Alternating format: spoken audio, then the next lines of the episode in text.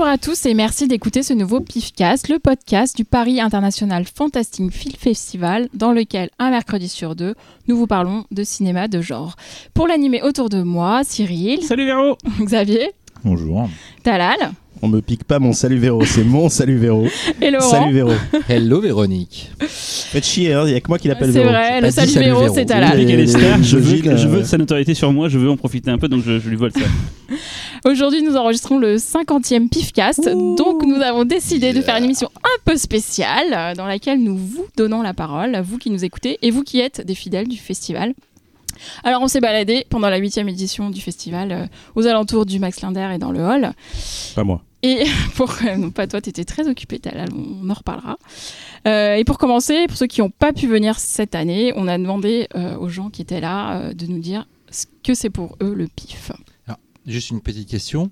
Pour la cinquantième, on va moins parler que d'habitude. En gros, on va Ouais. rien branler. C'est Moi j'ai une question Ça, c'est- qui, je trouve a ça fait un bon tous les- concept. qui a fait les 50 épisodes Moi j'en ai fait 50, Moi non. Euh, pas toi Véronique euh, Ouais, ouais, moi j'ai Ouais, fait et 50. toi Laurent non Ouais, moi je les ai non, fait j'ai aussi. dû en faire une quarantaine, moi. Non, non, non, Non, non, il a pas fait les 50. Il y en a juste deux que t'as pas fait je crois Laurent. Ou un deux seul. Que deux, ouais, deux, trois. ouais. Donc avec Véro et moi, et non, avec Xavier et moi qui ont fait les 50. Ouais. C'est ça. Vas-y, Ouais, on ouais, fait un claque. Survivor. J'ai fait les j'ai fait les 50. Ouais, on écoute. On écoute. Voilà. On peut écouter les gens là ou on Ah, elle, est s'auto-combat dégoûtée, ok, elle est ok, dégoûtée parce qu'elle sait qu'elle a pas fait les 50. Foiré, mon, mon C'est lequel que t'as loupé T'as loupé toi, sur le Larry Cohen, je crois. J'ai fait mon super Ne jeu de mots l'écoutez sur le, pas, il le est pas bien, du coup. Et un N avec un haricot, ça faisait l'haricot N. Ouais. Donc on leur, dit que c'est- drôle. on leur dit que c'est ta dernière du coup ou- Ah oui, on, Allez cherche, vous on, faire fait- on foutre. lance un casting pour remplacer On va Véronique. couper ça. On attend Pauline. Jamais. Allez, Ouais, Moi j'étais contre. écoutez. Alors l'ambiance, moi j'aime beaucoup. J'aime beaucoup de la manière dont ça se présente. Euh, C'est-à-dire euh, un peu, euh, même le- les- pardon, l'écran d'affichage avec les questions en attendant dans la salle, euh, les tweets, tout ça. euh, j'ai- j'aime beaucoup l'esprit. Même euh, la, publicité qui est faite autour sur les réseaux sociaux, tout ça, j'aime beaucoup. J'ai beaucoup aimé la bande-annonce d'ailleurs en plus du PIF de cette année.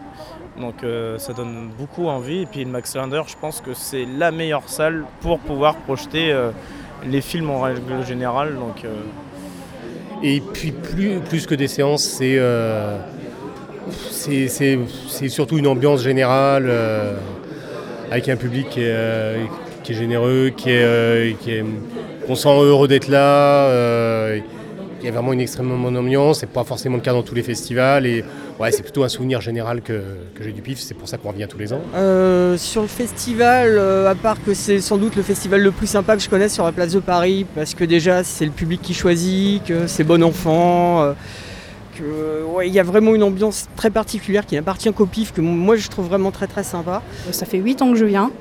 Euh, J'ai vu quand même euh, quelques centaines de films ici, en fait. Et, euh, et ce qui est bien, c'est vraiment la super ambiance. Les gens sont hyper respectueux, ils sont très très euh, sympathiques. euh, on parle d'une année sur l'autre, on se retrouve. Euh, euh, Il n'y a pas d'agressivité. euh, c'est pas le public, euh, je vais dire, de, Gérard Armé où des fois on se demande si les gens viennent voir les films ou pourquoi ils sont là. Ici, c'est vraiment des amateurs et des amateurs éclairés parce que avec les références que certains sortent, c'est assez hallucinant. Et c'est un, un endroit hyper convivial. Euh, les volontaires sont absolument adorables, l'organisation est nickel, c'est euh, c'est comme chez soi en fait. On vient au cinéma, on vient au cinéma en famille, on retrouve les amis, on s'amuse et en plus on se fait plaisir parce que la programmation est toujours euh, super, elle sait nous surprendre, elle est intelligente, elle est parfois osée et même si on n'aime pas de toute façon, on, prend plaisir d'être là. Je trouve aussi que les, séances au PIF,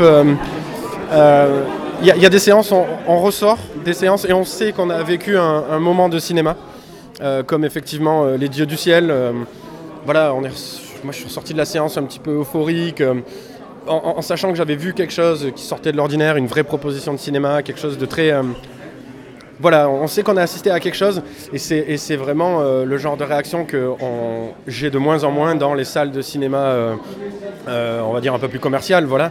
Parce qu'ici déjà il y a un public qui est un petit peu acquis à la cause, donc il y a une ferveur un peu, petit peu plus globale dans la, dans la salle. Et clairement, moi je fréquente les, festivals pour ça justement. Pour, euh, pas, forcément pour l'entre-soi, mais pour savoir que voilà, la manière dont je vais percevoir le film euh, va forcément être influencée par l'écran, mais l'écran, la, salle vit aussi ce qu'il y a sur l'écran. Et euh, il n'y a pas de meilleur endroit que les festivals, euh, et notamment le PIF euh, pour ça. En fait, ce que j'aime bien au PIF, c'est euh, pas savoir de quoi parlent les films. arriver et, découvrir. Et, bah, des fois, tu voilà, pas forcément émerveillé, mais des fois, tu te prends des, des claques parce que tu prends le truc complètement dans la figure. Parce que vous avez de la chance, enfin, on a de la chance dans le, dans le cinéma fantastique, c'est qu'il y a vraiment une communauté chaleureuse, quoi. Et donc, donc ça se ressent dans le festival, il y a de la sympathie. C'est clairement ce genre de cinéma que, que je, que je consomme régulièrement. Donc, je viens vraiment ici les yeux fermés en sachant que je vais faire des, très belles découvertes. Et, comme on discutait justement là il y a quelques secondes, ça permet aussi de. J'ai l'impression que c'est un peu euh, d'une pierre plusieurs coups. J'ai pas forcément euh, la possibilité de me déplacer dans les autres festivals de films fantastiques. Et euh, je sais que je trouve que le PIF, c'est souvent un best-of de ce qui se fait de mieux dans les autres festivals. Il y a, au niveau de la prog un élagage de, ce qui est moyen plus, on va dire. Donc on tombe vraiment sur les pépites et, euh, vraiment, c'est quelque chose de, super. J'ai trouvé qu'en fait, à son arrivée au Linder, le PIF a vraiment su trouver euh, son identité. En fait, euh, ça doit faire 2-3 ans maintenant. Euh, voilà, je crois, que, le PIF a réussi à trouver euh, euh, son vrai créneau. je pense qu'il n'y a jamais eu vraiment une volonté de, faire perdurer ce qui avait été le, Festival du Rex à l'époque. mais je crois que là, depuis 2-3 ans, on tient quelque chose vraiment qui se construit vraiment dans la passion, voilà, dans l'échange. moi, c'est ce qui, je, crois, aujourd'hui existe davantage, peut-être parce que dans une salle où il n'y a qu'une salle. Il euh, n'y a pas le public qui va aussi. À, l'époque, c'était dans les multiplex euh, au Gaumont, au Grand Rex. Donc, on a une salle dédiée euh, pour le, public du festival. Il y a vraiment cette, idée de, construire quelque chose tous ensemble. C'est quelque chose. Pour moi, ça a été ça en fait, l'arrivée au Linder en fait. Ce rapport humain que seul l'art peut montrer, c'est là aussi c'est ce qu'on ne peut pas voir dans une salle mainstream où au final le cinéma est industriel. Ici, le cinéma est humain et c'est quelque chose qui mérite d'être montré. Euh, bah, là aussi, moi je fais la différence. En 2016, j'étais au Festival de Cannes et j'ai fait mon premier pif là et j'ai vu la différence entre un festival calibré, industriel, où les gens viennent acheter leurs récompenses, et un festival où c'est l'humain qui prime. Et ça, c'est une chance qu'on a. Et effectivement, c'est scandaleux que euh, la mairie de Paris ou la région ne s'investisse pas plus là-dedans et fasse le choix du portefeuille plutôt que le choix de l'art. Et ça, c'est une faute. Ouais, message pour euh, Cyril et Fausto. Vous, vouliez qu'on vous dise l'autre jour euh, qu'on vous aime. Bah oui, on vous aime. C'est super ce que vous faites. Continuez comme ça. Et même chose pour euh, toute l'équipe et toutes les, tous les bénévoles. Longue vie au pif. Bon, Cyril, ça fait plaisir d'entendre tout ça, non? Bah du coup, oui, je, comme je suis à la... Enfin, Xavier était là au tout début du festival aussi, mais on va dire que je suis avec Xavier, les deux plus anciens de ce festival. Véronique est, est, là depuis la première édition, mais elle est on racontera après comment Véronique a intégré le, le festival. Pas obligé. Très, vite. Mais euh, non, non, c'est marrant parce que c'est la première fois, je crois, depuis 8 ans, parce qu'on n'a jamais fait de sondage, on n'a jamais demandé quoi que ce soit à personne euh, depuis qu'on fait le festival. C'est bien d'avoir un retour. Alors, euh, je pense, apparemment, vous n'avez pas fait de triste, c'est vraiment que des retours positifs. Après, j'imagine pas quelqu'un vous prendre le micro et vous dire, ah putain, vous non, des connards. et tout. vraiment, il n'y a personne qui a fait un retour négatif. C'est important de le dire parce qu'on pourrait penser qu'on a gardé que les bons moments et exprès comme. Mais après, je pense que les gens sont bien polis, ils vont pas non plus. C'est moi qui les ai interrogés, ils étaient très polis. C'est curieux parce qu'effectivement, quand on a. Alors, juste un tout petit laïus sur comment, en fait, aujourd'hui, il y a un festival et pourquoi, du coup, derrière, il y a un Pifcast. Euh, euh, moi-même étant là-bas j'étais lyonnais j'organisais un festival à Lyon qui s'appelle Hallucination Collective j'en parle souvent d'ailleurs ici et j'ai déménagé sur Lyon sur Paris en fait je suis arrivé à Paris et euh, je connaissais bien Fausto, je connaissais depuis des années sur des forums de Cinoche et un jour en venant amener à Mad Movies les catalogues de l'édition lyonnaise du festival je crois Gérard Cohen que je ne connaissais pas qui est le directeur de publication de Mad Movies le, le grand Manitou il fait, vous faites un festival, c'est intéressant, euh, on a toujours voulu en faire un. Et puis il me dit ça, et moi je le connaissais pas, et je pensais qu'en fait il me faisait du pied pour me dire Ah, ça serait bien que vous nous aidiez à organiser un festival, ce qui apparemment, quand je l'ai parlé avec lui plus tard, n'était pas du tout le cas. Il n'avait pas cette, idée là en tête. Mais on s'est mis sur un malentendu, sur un malentendu. et je, donc je dis ça, et puis je dans ma tête, je me dis Tiens, c'est vrai que moi je fais le festival à Lyon en avril, je fais rien entre les deux, maintenant je suis à Paris. Et j'en parle à Fausto qui est super intéressé, on en parle à Gérard qui est super intéressé, et en juin 2011, on décide de lancer ça. Et en novembre 2011 a lieu la première édition du festival. Et entre les deux, du coup, bah, tout a été très vite. On a dû recruter, donc c'est principalement des amis qui sont venus euh, rejoindre l'équipe. Xavier était un ami, hein. je suis désolé Xavier, hein, je, je t'appeler comme ça. Non mais en, plus, ce truc qui était marrant, c'est qu'à la base, on avait, on avait été voir euh, Wolf en concert, je crois. Et en fait, toi, tu, tu, sortais de Mad Movies et tu me disais, ouais, tiens, on va préparer un festival pour dans, je sais plus, deux ou trois mois. Quoi. Et j'ai commencé à me foutre de ta gueule en disant, mais bah, où est-ce que tu vas trouver des tarés qui vont te suivre? Bon, voilà, j'aurais mieux fait de me taire. Sachant que la plupart de l'équipe, c'était comme ça que je les ai montés, c'était des amis, mais après, euh, quand on a recruté des, des, On appelle ça des bénévoles, c'est con parce qu'en fait, on est tous bénévoles, mais quand on a recruté des, des, gens pour nous aider sur le festival, par exemple, Véronique, elle avait répondu une annonce sur Mad Movies.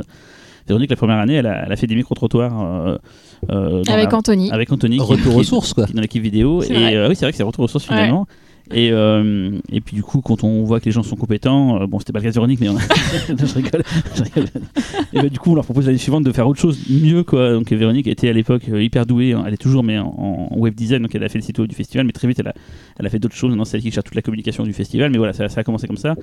Et voilà, donc euh, c'est cool d'entendre des retours, sachant que euh, bah, qu'en fait on n'en a jamais. En fait, les gens nous disent, ils viennent nous voir, ils sont contents, mais mais formaliser comme ça dans le cadre d'une interview, c'est intéressant. Et de ce que je retiens de ce qui a été dit, euh, les gens parlent beaucoup de l'ambiance. On, en a parlé un petit peu en off avec Laurent juste avant là.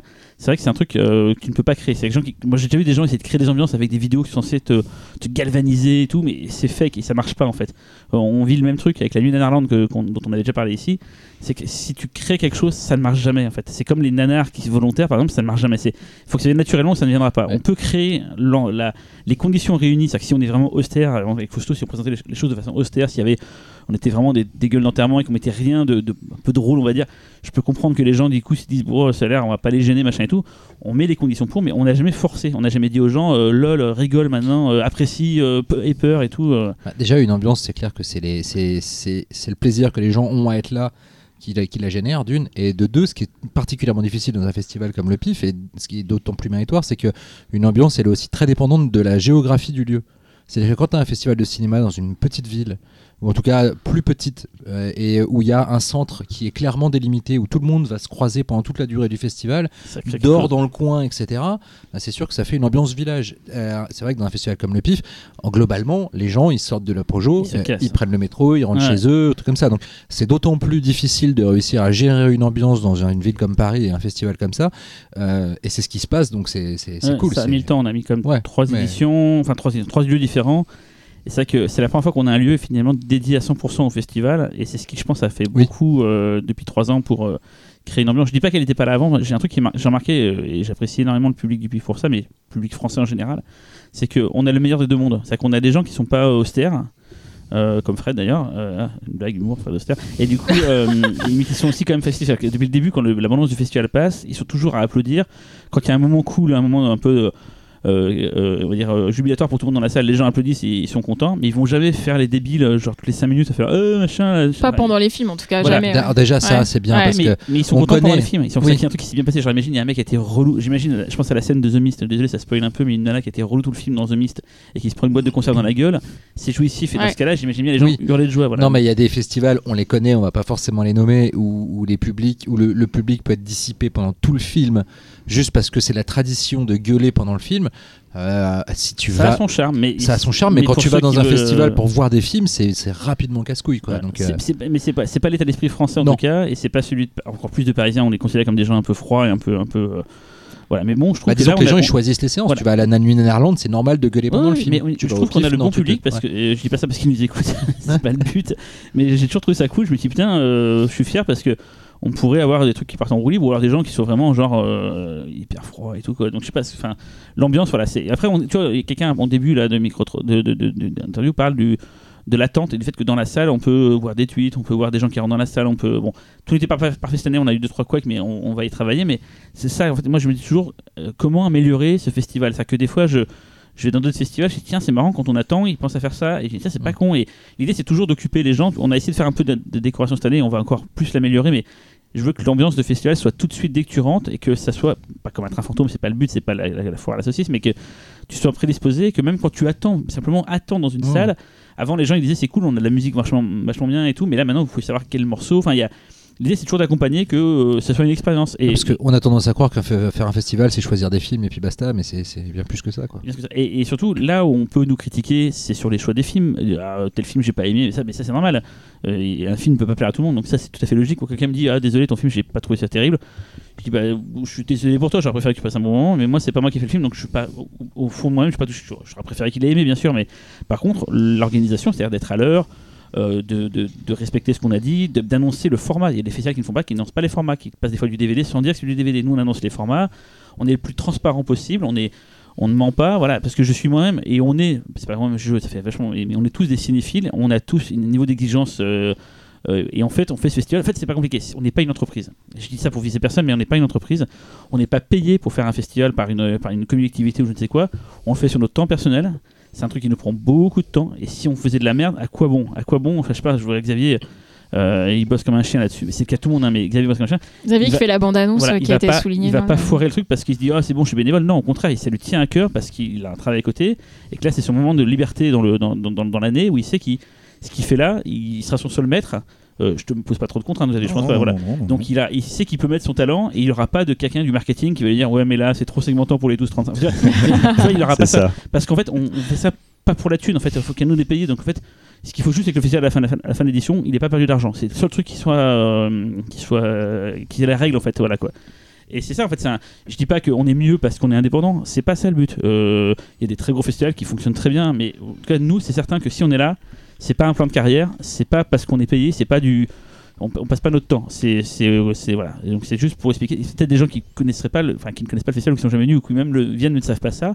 Et surtout, et ça Xavier va être d'accord avec moi, c'est pas parce qu'on est indépendant, qu'on est, on est, on fait ça bénévolement et tout, que ça doit être euh, fait à la maison dans le sens euh, bâclé. Pour moi, la personne a payé sa place, elle doit pas avoir un travail, euh, enfin. Il y a pas de différence rabais. pour elle, quoi. Voilà, et elle a payé sa place. Globalement, en fait, ce qu'on ce qu'on met à l'écran, c'est ce qu'on aurait envie de voir nous en tant que spectateurs. Voilà, on sous-titre tous les films, c'est-à-dire qu'il y a plein de festivals qui ont abandonné l'idée de sous-titrer les films en disant clair. Pff, voilà, tout ce qui compte c'est le volume, ils mettent beaucoup de films, ils sous-titrent pas tout. Bah non, moi je sais que j'ai un public qui n'est pas forcément anglophone et qui est très content d'avoir le sous-titre en français. Ce qu'on fait aussi, je crois qu'on doit être les seuls à Paris à le faire. On sous-titre maintenant tous les films en anglais qui ne sont pas en langue anglaise parce qu'on a une ville cosmopolite. Euh, j'ai vécu en fait au Japon et je peux vous dire que d'avoir des trucs en anglais, on les recherche, on les, on les... il y a des, des gens à Paris qui sont pas français, qui sont pas francophones et qui seraient très curieux, enfin très contents d'avoir un festival où ils peuvent voir des films, ils peuvent tout comprendre quoi. Et donc ça c'est important pour nous. On est à Paris, on n'est pas à- dans une toute petite ville du Pas-de-Calais. sais pas à Lyon, quoi. Lyon. Non, à Lyon, par exemple, j'ai pas besoin de faire ça parce que Ah. c'est pas assez cosmopolite. Enfin, en tout cas, on dirait qu'on n'a pas les moyens. Alors en plus, euh, voilà. Mais donc c'est c'est con, mais c'est des détails qui font. euh, voilà, chaque année, en tout cas, je trouve qu'on s'améliore parce qu'on on a, on a acquis une base solide. Euh, on sait, voilà, on sait faire ça des choses maintenant et tout. Maintenant, on va améliorer. Chaque fois, on a rajoute une brique. Donc dans quelques années, on aura de la KDX pour, pour si tu mets- films. si tu mets 10 000 Oui, oui, à chaque sûr, fois, ouais. euh, 10 000 quoi Une brique. Ah, pas mal, pas mal. Euh, Très, très, très, très, très, très, très, bien, j'aime beaucoup. L'humour, c'est bien. C'est c'est Bah, vraiment c'est souvent. Bien. Que dire d'autre par rapport à ce qui a été dit là, justement, du coup, euh, Véronique, toi Euh, qui... non, mais du coup, ce qui était intéressant aussi, c'est de voir qu'il y a des amitiés qui se sont créées au sein du public. Et ça, c'est ce qui fait aussi l'ambiance, c'est qu'il y a des gens qui se retrouvent chaque année dans, dans Je la crois qu'il y aura salle. des bébés pifs euh, dans, dans Alors, années. on c'est beaucoup de mecs hein, quand même. mais pourquoi pas Euh, Mais euh, ouais, Les il y, a- y des gens en fait, euh, donc c'est leur kiff de se retrouver entre potes. Et enfin, quand on se met toujours au même endroit dans la salle, on voit qu'il y a toujours les mêmes bandes au même endroit. C'est assez sympa, les gens se parlent. Donc il y a vraiment une ambiance dans la salle aussi. Il y a et l'esprit de communauté, comme disait un des, Ouais. un des spectateurs. Ouais. Un truc rigolo qu'on a, je sais pas si vous avez pas dû poser la question, mais du coup, je sais pas si euh, vous dans les commentaires vous pouvez nous raconter ça. C'est comme il y a trois niveaux au Max l'orchestre, la mezzanine et le balcon. Est-ce qu'il y a des clans, genre en gros, euh, nous à la mezza on est mieux qu'à l'orchestre, nous au balcon on est au surplomb? J'ai parlé avec un, un habitué du forum de Matt Cobretti euh, qui vient souvent d'ailleurs, qui est abonné, d'ailleurs il nous écoute, donc je pense qu'il va être content de- d'entendre son nom cité. Lui il va toujours euh, au balcon. Je pensais que le balcon, en fait, c'était Tout les gens. en qui- haut, c'est ça, tout en Ouais, Je pensais haut que c'était les gens qui allaient là-bas quand il n'y avait plus de place ailleurs, mais non, eux ils y Ah. vont tout de suite parce qu'ils ont leurs Non, non, habitudes. et moi j'avoue que moi personnellement cette année je me suis plus mis au balcon Ah et je trouvais ça quand même assez agréable quoi. Mais du coup, est-ce que, est-ce là- est-ce c'est pas trois salles, Ouais, ambiances? Est-ce que c'est pas genre euh, la, la mezzanine ils sont entre eux mais Moi, j'ai l'impression que les gens vont enlever la leurs chaussures. surtout, du coup. Je sais pas pourquoi. Non mais c'est vrai que c'est pas la même ambiance quoi. Suivant les niveaux, euh, moi je préfère le balcon ouais parce que c'est plus pépère et quand t'es crevé à cause du festival t'as envie Ah d'être ouais. euh, un Moi j'aime la bien, maison. moi j'aime bien la mezzanine parce que euh, j'ai des amis qui ont le pass premium et qui du coup sont au premier rang donc nous on se met euh, deux rangs après et puis du coup on peut quand même débriefer en bas avec eux. parce que je suis plus près de Cyril et de Fausto. Je peux Oh. presque les toucher. Moi, ce que je sais. Toi Avec. Oui. Euh, moi, balcon, ouais. Ah, balcon Mm, ouais. Ah, putain, un team balcon. Ah, je voilà. y il y a- Voilà. Il y, il y a du monde au balcon. Ah, pas cru. Mais juste pour dire que le, euh, ce qui est marrant avec Fausto, c'est le seul repère qu'on a quand la séance va démarrer pour savoir si c'est rempli ou pas. Parce que moi, j'aime déteste regarder les chiffres, ça me stresse. C'est qu'en gros, l'orchestre, c'est quand même, j'ai l'impression quand même là où ça se remplit quand tout est rempli en fait. Ah. Euh, donc en fait, si l'orchestre est dissipé, di- dispersé, quoi, je sais que c'est une séance qui a marché moyen, pas nul, mais moyen. Mais si c'est rempli à l'orchestre, je sais que c'est blindax quoi.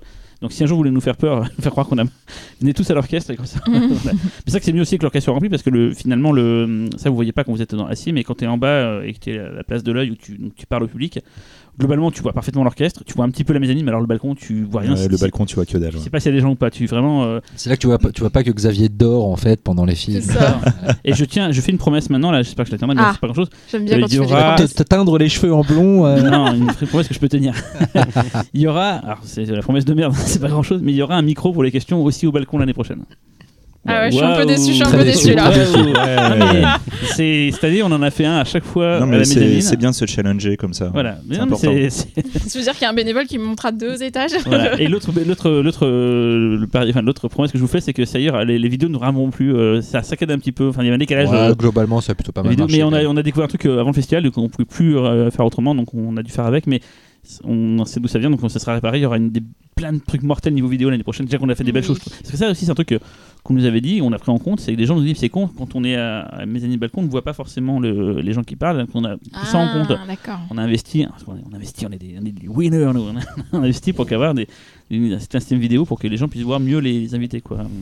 Alors justement, le PIF existe depuis 8 ans maintenant. Euh, nombreux sont les spectateurs qui viennent depuis la première édition. Et du coup, euh, je leur ai demandé de nous raconter un souvenir en particulier. On écoute ça. Je me souviens de Opéra de Argento.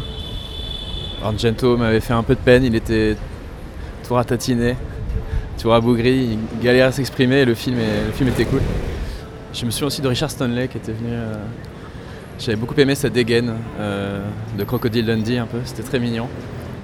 Donc oui, donc Argento c'est rigolo parce que c'est un truc qu'on essaie de faire depuis un petit moment, mais c'est effectivement le seul truc sur lequel on pêche pour le moment parce qu'on n'a pas assez de, moyens pour le faire, c'est de faire venir une sorte d'icône du cinéma fantastique à chaque édition et d'aller faire un truc autour de ça, quoi. Euh, Et c'est là où justement un jour la, la subvention de la mairie et de la région pourront aider euh, pas mal pour ça parce qu'actuellement ça, ça, coûte très cher. Tout ce qui fait venir les invités, c'est ce qui coûte le plus cher, c'est ce qui nous bloque pour le moment. Donc là, je suis totalement transparent. Le jour où on peut enfin avoir des subventions, on pourra peut-être se permettre d'avoir euh, faire venir par, par Carpenter parce que c'est compliqué, mais voilà, faire venir des grandes icônes et tout. Et ce qui est rigolo pour Richard Stanley, c'est ça qui m'a fait marrer, c'est que Richard Stanley, euh, sur scène, euh, quasiment un an avant la famille MeToo, a balancé sur euh, Weinstein devant tout le public pour dire que c'était un porc, qu'il avait touché Ashley Judd, qu'il a, il a balancé plein de trucs. On est tous là en train de dire, ouais putain, il balance un putain de scud. C'est passé inaperçu parce que forcément c'était dans l'enceinte du cinéma et que ceux- il y a que ceux qui étaient présents qui ont pu l'entendre. Mais ça m'a fait rigoler quand euh, l'affaire Weinstein a explosé, de me dire putain en fait. En fait, c'est un peu grâce à nous, quoi. C'est un peu grâce au pif. Voilà, je veux pas dire, mais voilà. Merci le pif, merci Richard, quoi. Euh, souvenir du PIFcast. Euh, euh, du PIF, pardon. Euh, moi, je pense que le, le meilleur souvenir que je garde du PIF, c'est la nuit Clive Barker. Qui est vraiment un grand souvenir. C'était euh, euh, la deuxième édition, je crois. C'était la première fois que je venais. J'étais pas encore euh, avec le pass, donc j'avais pas fait l'intégralité du festival. Mais par contre, j'ai passé une nuit euh, absolument incroyable, euh, à moitié conscient, face à des, images euh, absolument dingues. Voilà. Donc c'est un, de mes meilleurs souvenirs, c'est ça. Un souvenir marquant du pif pour moi, c'était la nuit Clive Barker. Euh, J'avais vraiment aimé parce que déjà euh, j'appréciais beaucoup l'auteur et aussi parce que je trouve que c'était un peu ce qui résume un peu le, le pif, c'est qu'il y a à la fois de, une très très belle exclusivité avec euh, la projection de Nightbreed, euh, le Cavalcute, qui était vraiment, enfin concrètement ça s'est vu après euh, nulle part ailleurs. Avec aussi pas mal d'intervenants qui venaient vraiment donner plein d'anecdotes, d'histoires. Je me souviens, il y avait Maury Bustillo et Logier qui étaient venus raconter leurs expériences sur les projets Hellraiser. Et puis aussi, par rapport à ça, bah, le fait de... Enfin, même si j'avais déjà vu les films, le fait de voir pour la première fois Hellraiser sur grand écran et de découvrir pour la première fois Candyman qui a été vraiment une, euh, une révélation pour moi. quoi. La nuit Clive Barker, ça surtout, le cable cut, ça a été quelque chose d'assez euh, compliqué à mettre en place parce que euh, c'était un- une initiative personnelle d'un gars qui avait en gros l'autorisation de montrer que cette version-là qu'il avait fait lui-même. C'était un DVD, ça qu'il avait utilisé des bouts, il n'y avait même pas de version HD à l'époque, des bouts, même des, versions euh, workprint dégueulasses et tout. Il avait fait ce montage-là qui circulait dans les festivals, donc on n'était pas les seuls à l'avoir montré, mais en tout cas les seuls et les, der- les derniers à l'avoir fait en France. Euh, mais c'était chic. On a, pour, ce gars, était très bizarre le mec qui avait fait ce machin-là. C'était très compliqué de bosser avec lui. Jusqu'au dernier moment, j'ai cru que ça allait pas se faire, mais ça s'est quand même fait. Ça, c'est les, moments de stress que vous voyez pas, mais c'est toujours un peu compliqué. Et effectivement, c'était cool que Pascal et, Alexandre et Julien soient venus dire des petits mots. C'est un truc qu'on qu'on essaie de faire plus souvent. Euh, c'est pas toujours possible parce que leurs emplois du temps sont, sont, sont, sont pas toujours. euh, adéquate. Mais d'ailleurs, je sais que Alex nous écoute. voilà, donc c'est le genre de truc qui je trouve vraiment intéressant pour le public. Stimo, ils ont jamais rien à foutre. non, non, ils sont très occupés. Et je sais que par exemple, quand Alexandre et Julien sont venus parler de, de leur projet d'Elraiser pour la Weinstein Company, c'était génial parce que nous, c'est des trucs qui nous racontent à nous, mais en fait Enfin, c'est passionnant pour. Euh, d'ailleurs, ça a été dans un, dans un Mad Movies récemment. Euh, l'article s'est retrouvé dans Mad Movies, mais avant ça, personne ne savait tout ça. C'était sur Halloween, mais. Euh, Halloween, ils n'ont pas fait aussi. Et si, si, on avait fait aussi à Hellraiser, tout Hellraiser, voilà. Et du coup, c'est le genre de truc. En fait, c'est même d'ailleurs pourquoi pour ça que j'ai eu l'idée de faire le pifcast au début, c'est que je me suis dit putain, mais on connaît tellement de gens, on a accès à tellement de personnes, que c'est quand même con de pas en profiter pour que tout le monde soit au courant. Donc faire venir des, réalisateurs français parler au festival, ça on sait faire, il n'y a pas de problème. Les faire venir à un Pifcast pour parler. Et c'est surtout à la base, c'est ça, c'est qu'en fait c'est une volonté, je pense que c'est ce qui nous partage tous. Laurent, t'as pas fait journaliste pour rien, je pense. Euh, euh, enfin, voilà, tous on est face à pour ça, c'est que l'idée c'est de se dire, voilà, on, on adore parler de ça. Bah, c'est une culture qu'on veut tous défendre. Quoi. Voilà. Et surtout, mais qu'on veut, on, veut être, euh, on n'est pas acteur. Oui, et qu'on veut. Euh, réalise, donc c'est peut-être le seul de notre équipe euh, qui, qui a, qui, a, franchi le pas, voilà, qui a franchi le pas et qui a, et qui a, qui a fait de, de, ce que notre passion un, un, métier.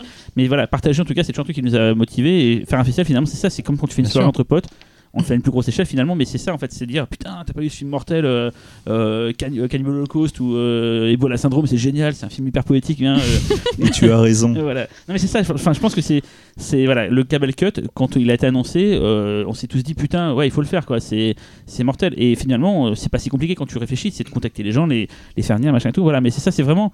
c'est parce qu'en la base on est des cinéphiles et qu'on aime ça et, qu'on a, on a envie de le partager. Et en fait, moi, si j'ai fait ce festival au début, c'est parce qu'il n'y avait pas d'équivalent à Paris. Il y avait l'étrange festival, certes, mais qui n'est pas que fantastique et qui n'était pas forcément comme moi j'avais imaginé un festival. donc voilà, c'est l'idée, c'est toujours faire un truc comme toi, tu as envie de le faire. Et, si personne ne l'a fait, bah, tu le fais. Si demain quelqu'un avait fait un festival mortel sur Paris de fantastique, j'aurais pas eu l'idée de faire ça. Quoi.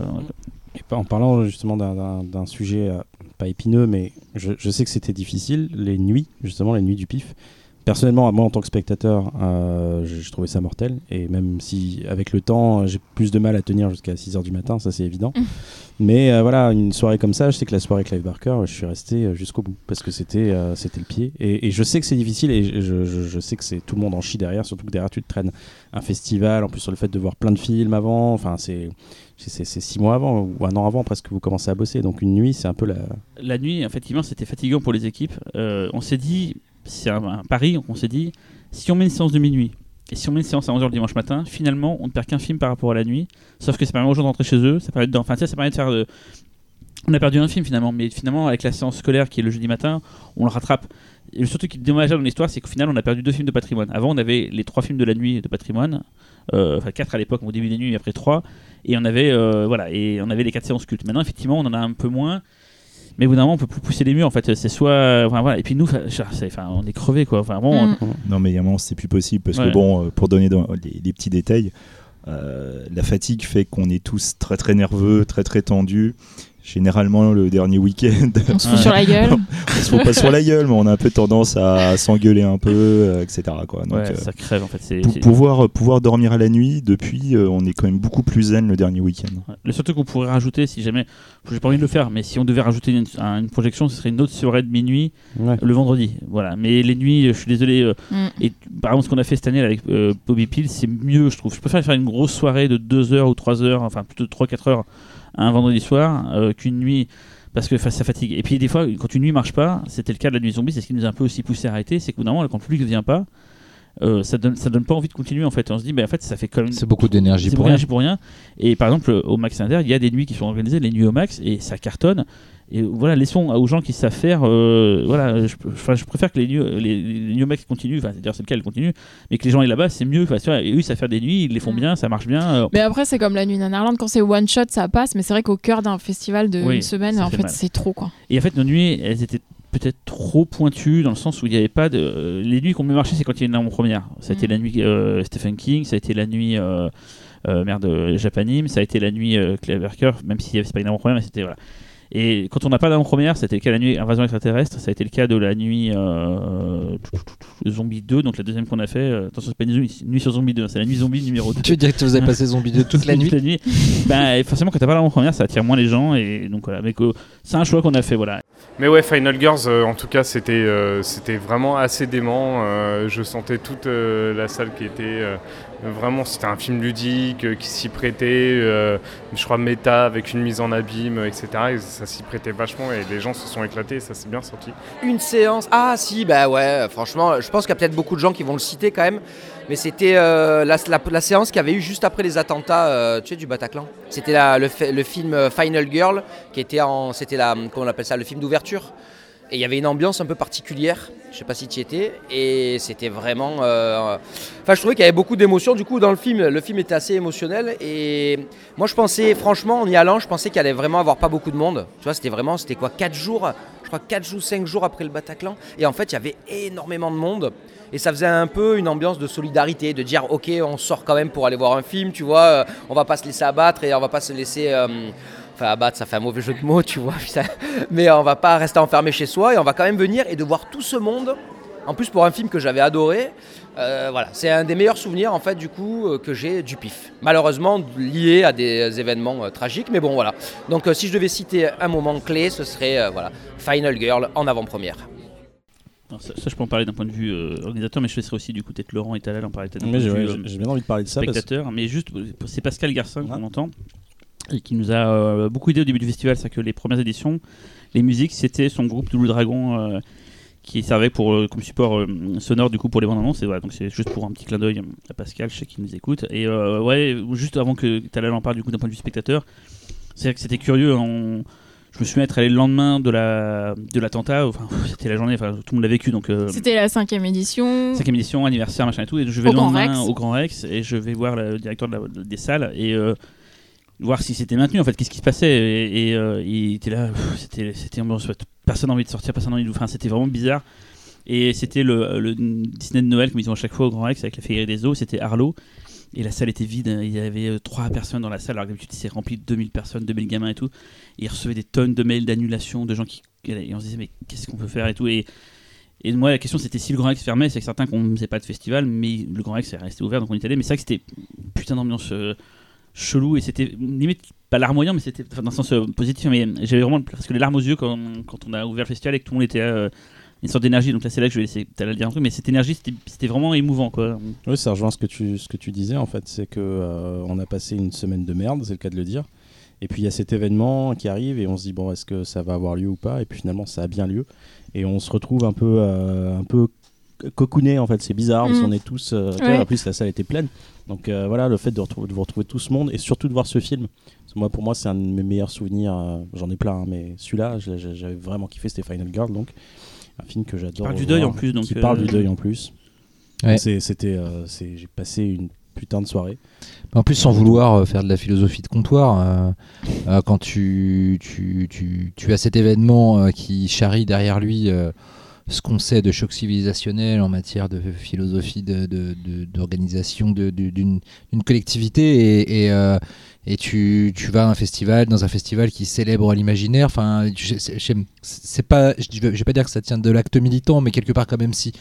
Hein. Sortir de chez soi, alors que tu sais qu'il y a plein de gens qui vont pas avoir soit envie, qui vont avoir peur, etc. Une psychose s'installe. Sortir de chez soi pour aller voir, euh, pour aller célébrer un genre qui en plus en lui-même célèbre justement, ou en tout cas est censé célébrer euh, la transgression, l'imaginaire, etc. Ouais, il y, y, a un acte. Euh, ouais, y a, si, si, ouais, il y a un acte militant.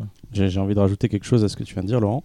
Euh, alors, une autre échelle, bien sûr, il n'y avait pas heureusement un attentat, mais euh, bah, justement cette, la, semaine, donc le fameux samedi 8, euh, le, soir de la projection d'Ashura, c'était bah, la manifestation, bah, c'était l'acte 4, et, et, personnellement, moi je, me chiais dessus toute la journée en me disant mais est-ce que la projection va, va avoir lieu? Je raconte même pas, une, même pas la journée, toute la semaine, je me chiais dessus hmm. en demandant est-ce que la projection allait avoir lieu? dessus carrément. C'était sale. on est potes, mais quand même. Et, pas une latrine. Hein. Euh, et du coup, euh, voilà, c'est, j'étais persuadé qu'on allait être euh, quelques potes dans la salle. Et puis au fur et à mesure, je voyais une tête familière, une deuxième tête familière, une troisième tête familière. J'ai dit, ah putain, il y a plus que cinq potes en fait dans la salle. Et j'étais super content. Et puis, présentation du film par Cyril et Fausto. Et je monte sur scène. Et puis là, je vois, j'ai la vue d'ensemble justement avec le, la mezza et, et, le balcon. Et je me dis, waouh, putain, en fait, on est nombreux. Quoi. À 20 sièges près, c'était rempli en fait. C'était, euh, c'est quasi sur la route. Hein. C'était une seule, quasi Et j'ai halluciné en fait, parce que pour moi, c'est, enfin, je recevais la journée, je recevais des messages. Ouais, est-ce que tu crois que ça va être chaud tout ça Et puis il y avait des images aussi de de voitures brûlées ou je sais pas quoi un peu plus loin. Donc c'était donc voilà, c'est pour, pour dire encore une fois que le que ce public-là est, est, particulier et que justement il, va braver toutes les peurs pour pour, pour, pour, leur, pour, pour, leur passion. Donc je trouve ça vraiment cool. Et je me souviens aussi, sur, pour revenir sur la cinquième édition, que vous aviez des craintes sur le film de clôture. Euh, Green Room qui se passe dans une salle de concert. Et je me souviens que toi et Fausto vous étiez assez inquiets de savoir est-ce qu'on peut le passer dans ce contexte-là. Et au final euh, c'était euh, enfin ça s'est bien passé quoi. Et tout le monde était là et... jamais d'avance mais bah, non seulement c'est bien passé mais ça rejoint ce que je disais Green Room c'est quand même des gens qui vont dans une salle de concert et qui sont confrontés à des putains d'obscurantistes débiles en fait, et, qui, et, qui, vont se friter contre eux et en fait c'est limite c'est le film parfait à voir dans une dans des conditions. Et eh ben c'était prévu. c'est horrible. Ce que tu non mais juste pour, pour euh, un truc aussi, toujours les, là on donne, on donne, un peu les coulisses du festival pour ceux qui nous écoutent euh, et qui donc connaissent ce festival là. Euh, on aurait pu aussi avoir beaucoup d'annulations d'invités en fait. C'était le cas, je le dirai après, mais en fait tous les invités ont répondu présent, donc un, je, je dirai son nom après quoi. Ou en fait, non mais c'est pas un problème pourquoi il est pas venu C'est pour vous dire qu'est-ce que vous avez loupé du coup. C'est dommage, mais voilà. En tout cas, tous ils nous ont dit ah non non mais nous on vient, que ce soit Répé John 2, que ce soit euh, euh Just Naturality, que ce soit Lucie Lady que ce soit le, le, réalisateur de Survivaliste, euh, il s'appelle, qui était venu aussi. Il y avait Philippe Ridley qui était venu présenter l'enfant miroir. Enfin, ils ont tous dit non non mais on vient. Ils auraient très bien pu dire ah, non, non ça craint et tout. Le seul qui n'est pas venu mais qui était très dégoûté, mais c'est plus un problème d'assurance, c'était Mamoru Soda. On l'avait pas annoncé, mais Mamoru Soda devait venir normalement présenter le garçon et la bête et et voilà, mais on peut pas lui en vouloir. Hein. Il vient avec un staff complet, machin et tout. Et ils étaient très déçus. Du coup, il y a quelqu'un de Gaumont qui est venu pour parler. Pour... Il a pas dit, voilà, je crois qu'ils l'ont peut-être dit que Soda devait venir. Je sais plus s'ils l'ont dit, mais voilà, c'était euh, la seule annulation qu'on a eue, mais on peut la comprendre. En plus, euh, là aussi, euh, Le Garçon et la Bête, c'est en filigrane un film sur le terrorisme. donc. C'était prévu depuis le début. Moi j'en ai un, j'en ai un, je pense que c'est le, c'est le meilleur, le plus important et celui qui, qui m'a fait comprendre que le, que le pif, bah, ça allait être génial et que ça allait bien, que ça allait perdurer. C'est, euh, je pense à la cérémonie de clôture de la première édition. Je pense à Detention. Euh, je pense à la présence de Joseph Kahn en salle. Et je pense que cette, clôture-là, ce film-là, ça a été vraiment particulier. Il y avait une ambiance de dingue. La salle était euh, ultra chaude. Ça, c'était vraiment énorme. Et on était encore qu'un tout petit staff à l'époque. On était, je crois, 8 bénévoles, quelque chose comme ça, donc vraiment pas nombreux. Mais, euh, mais voilà, c'était ça, c'était euh, comment, euh, comment finir ce premier événement en beauté tout en sachant qu'on remettait ça l'année prochaine et que ça allait, être, ça allait complètement foufou. Et puis moi en plus je découvrais complètement Joseph Kahn, hein, j'avais pas vu Torque, j'avais pas non plus, j'avais pas trop regardé ses clips, voilà, je connaissais pas trop, pas trop ce bonhomme et, puis on était ravis de surcroît de l'accueillir l'année dernière si je ne dis pas d'erreur pour, pour Bodied, donc ça, c'était un peu le lancement d'une très belle histoire je crois. Ouais, bah du coup, moi je vais revenir un peu sur, sur Detention, qui a été. Euh, oui, alors c'est un souvenir important. Après, est-ce que c'est un bon souvenir ou un mauvais souvenir? Je ne sais pas. C'est encore trop tôt, même après toutes ces années. Il euh, faut savoir qu'à la base, donc j'étais avec Étienne euh, en train de faire les, les, petits tests de projection avant la séance et on avait, on avait Joseph Kahn avec nous. Venu de LA spécialement. Venu de LA, ouais. Euh, personne extrêmement sympathique, extrêmement gentil. Vraiment, le mec est vraiment adorable, quoi. Et on commence à faire les tests. Euh, on les avait déjà fait avant, tout se passait bien. On voulait juste en fait tester le niveau sonore pour voir euh, bah, si ça plaisait à Joseph. quoi. C'était vraiment 10 minutes avant que la séance. Ah, c'est juste ça. C'est vraiment c'est le petit truc esthétique, tu vois. C'est juste voilà, est-ce que le niveau est assez fort? Et là, on lance le truc. Et là, les sous-titres n'apparaissent plus. Et là, tu fais oh putain, qu'est-ce qui se passe? Tu sais que tes éléments ils sont bons donc tu te dis qu'il y a un problème machine. Et là, tu commences à faire plein de trucs dans tous les sens et tout. Et là, tu as le stress qui monte parce qu'il y a la séance qui arrive, qui arrive. Et d'un seul coup, la séance est là. Et tu ne peux pas ouvrir les portes parce que tu n'as pas réglé le et problème. Quand tu redémarres, ça prend des fois 5-6 minutes. tout à fait, tout à fait. Non, mais ça a, été un, ça a été un bordel monstrueux avec, euh, avec Joseph qui était mais, super stressé. C'est la première française du film. Et il n'avait pas encore distributeur à l'époque. Et c'était important pour lui cette projection. Il disait, les gars, je peux pas le passer comme ça. C'est hyper important. Donc il était à la fois pas énervé, mais. Euh, exigeant, mais enfin, il comprenait pas trop et on lui expliquait, mais ça marchait d'habitude et tout. Hein. Ça se comprend aussi. Ah, bien sûr, je dis pas que. Ah, mais voilà, et, euh, et, en fait, euh, du coup, bon, bah, euh, dehors, les gens les gens s'impatientaient. Donc, donc voilà, pour nous, c'était problématique parce que nous, on cherchait vraiment à, trouver la solution. En plus, on était avec des personnes à l'extérieur et tout machin. Enfin, ça c'est. C'est qu'il y a plein de gens qui rentraient peu à peu des, des amis et qui se demandaient pourquoi on n'ouvrait pas et il nous voyait en panique et tout. Et c'est fini comment? Et en fait, au final, en fait, il s'avère que c'était le, le, serveur qui a eu un bug euh, ultra rare. Et en fait, c'est la hotline, c'est un mec de la hotline. À Lyon à Lyon qui a, Inde. qui a eu l'idée en fait de, de nous taper un petit programme qu'il a ingesté dans le serveur. Ingesté, qu'il- donc il a mis pour, dans le serveur, voilà. pour, euh, pour forcer la lecture des sous-titres. C'est un truc qu'ils avaient jamais vu de leur vie. Et en fait, nous, on balance le truc, on croisait les doigts, paf, on commence à lancer. C'est putain, il y a les sous-titres, vas-y, fais rentrer. Ah, tu oublies un truc important. Et Qu'est-ce qui s'est là, passé quand les sous-titres sont apparus et quand les sous-titres sont apparus, j'ai Étienne qui m'est tombé dans les bras en larmes. Étienne était très jeune à l'époque, il avait 20-21 ans. Euh, Étienne, donc, c'est notre, euh, notre petit génie, le- la technique. Responsable Qu'on- technique, qu'on ouais. embrasse. Responsable technique, qu'on- Je sais pas s'il écoute le podcast d'ailleurs, mais Étienne, voilà, c'est une sorte de. Tu devrais. De, de- d'œuvre un peu. Enfin, un mec un peu à part qui, qui a une vision, enfin, qui comprend tout très vite et qui est super doué techniquement. C'est vraiment un, un des piliers du festival. C'est-à-dire qu'on pourrait pas faire ça aussi bien s'il n'y avait pas Étienne. Et, et, là, tout le stress de la continuité, les stress d'une journée, machin et tout. Et quand Ouais. c'est arrivé, Étienne est parti en larmes, il a pleuré, j'ai jamais vu comme ça. Et il était euh, bah, soulagé, mais à la fois, euh, ça lui a tellement niqué le cerveau, ce et Non, tout, c'est ça, Et c'est les larmes ça. d'Étienne, moi, j'ai assimilé ce festival, cette clôture aux larmes Ouais, d'Étienne, ouais. de joie, de tristesse, je sais pas quoi, mais. Et Joseph, Joseph était ému aussi. hein. Ouais. C'était. euh, C'est rien quand tu réfléchis, c'est juste des sous-titres à. Ouais, non, mais c'est pas grand chose. Mais je pense par exemple quand il est revenu pour j'ai- il s'en souvenait. hein, c'était, Ah ouais, Ah, d'ailleurs, un truc tout con, et c'est Joseph Kahn qui a fait lui-même le filtrage de Bodied. Alors, il y avait aussi parce qu'il voulait contrôler ce qu'il disait, mais je sais pas si c'est un, un reliquat. de- il a dit viens avec mes sous-titres français dans le, dans le DCP. On lui a fait Mais tu sais, Joseph, ça fait maintenant 7 ans qu'on fait le festival, euh, on assure maintenant. Il, bon, est, voilà. il est tape en direct en fait pendant. C'est vrai que Joseph, c'est c'est un mec qui fait beaucoup de pubs, c'est une sorte d'icône intouchable. Et on l'avait, j'ai réussi à trouver son contact en cherchant partant et tout. On avait réussi à la contacter. Il avait dit euh, OK. Et c'est aussi le geste qu'on avait vu pour de vrai, qu'on lui expliquait le festival et tout. Il fait bah écoutez, allons-y et tout. quoi C'était comme Sony qui avait le film pour les US. hein, c'était un truc un peu compliqué à mettre en marche. Surtout que c'était notre premier festival. On n'avait pas de quoi montrer Ouais, de ce qu'on faisait. hein. C'était un gros truc et tout. quoi Et il a accepté. Et, et le public a fait que. C'est un film qui a marqué le festival. En tout cas, les gens ont beaucoup parlé après. Ce qui fait d'ailleurs quand Body après nous a été proposé. Euh, hier, il a fait très peu de festivals. hein. Il nous l'a proposé, c'est pas rien. Donc, euh, on, lui- a demandé, mais il a dit ok quoi. Quand on l'a vu et qu'on a vu que c'était pas trop fantastique, c'est là qu'on a eu de conscience. On s'est dit mais quand même, Joseph, il est attaché au festival, ce serait bien de montrer Bodied. Et on a eu raison parce que tout le monde nous a parlé de cette séance pendant un an après. Donc, euh, donc ouais, des fois, faut, faut, c'est- faut écouter son instinct et pas y aller euh, que, que la raison quoi. Et voilà, en tout cas, c'est une séance. euh, les gens en parlent encore maintenant. euh, alors que c'était la, là, c'était la. Si tu réfléchis, c'était il y avait peut-être 15 films là, ou 16 films la première édition. C'était la 16e ouais, séance du festival et les gens en parlent euh, maintenant qu'on en a fait plus de 200 maintenant. Enfin voilà, c'est c'est rigolo. euh. En vrai, j'ai j'ai vraiment aimé la séance de Shin Godzilla euh, l'année dernière. Euh, même si tout le monde n'a pas. Enfin, je sais que le film a pas mal divisé, mais, euh, mais ouais, moi j'ai adoré. euh, et ouais, la, la- la séance en elle-même avait un truc un peu euh, avec le problème qu'ils ont eu. euh, C'était vraiment cool quoi. Puis bon, dans la clôture, il y a vraiment une ambiance en plus. euh, vraiment, enfin voilà quoi. c'est- Bah, par exemple, l'année dernière, pour euh, Shin Godzilla, la chance qu'on a eu euh, d'avoir les sous-titres au dernier moment, on avait l'impression qu'on était euh, bénis euh, des dieux. Et euh, surtout que c'était un, un grand film, quoi. Un souvenir? Alors, on va te raconter l'année dernière, du coup. On va te raconter Shin Godzilla en clôture. Pourquoi ça n'a pas démarré? Hmm, Comment te dire? Euh, On va dire que tous les sous-titres sont gérés en virtuel par un petit projecteur à part. Le gros projecteur cabine qui envoie le film, le petit projecteur pour les sous-titres. Et euh, bah, au fin de festival, dernier jour, dernière séance, euh, il a décidé de pas démarrer. Mais genre, on va dire 40 secondes avant de lancer le film, quoi. Du coup, on a essayé de faire meubler Fausto, puis ben, en cabine, c'était un peu la petite suée. Parce qu'on avait travaillé jusqu'à 20 minutes avant avec euh, pas avec Véro, pas Véro, Véro c'est toi, avec Clotilde pour finir les sous-titres. Savoir que Clotilde a fini les sous-titres, on va dire à 20h30 pour la projection à 21h.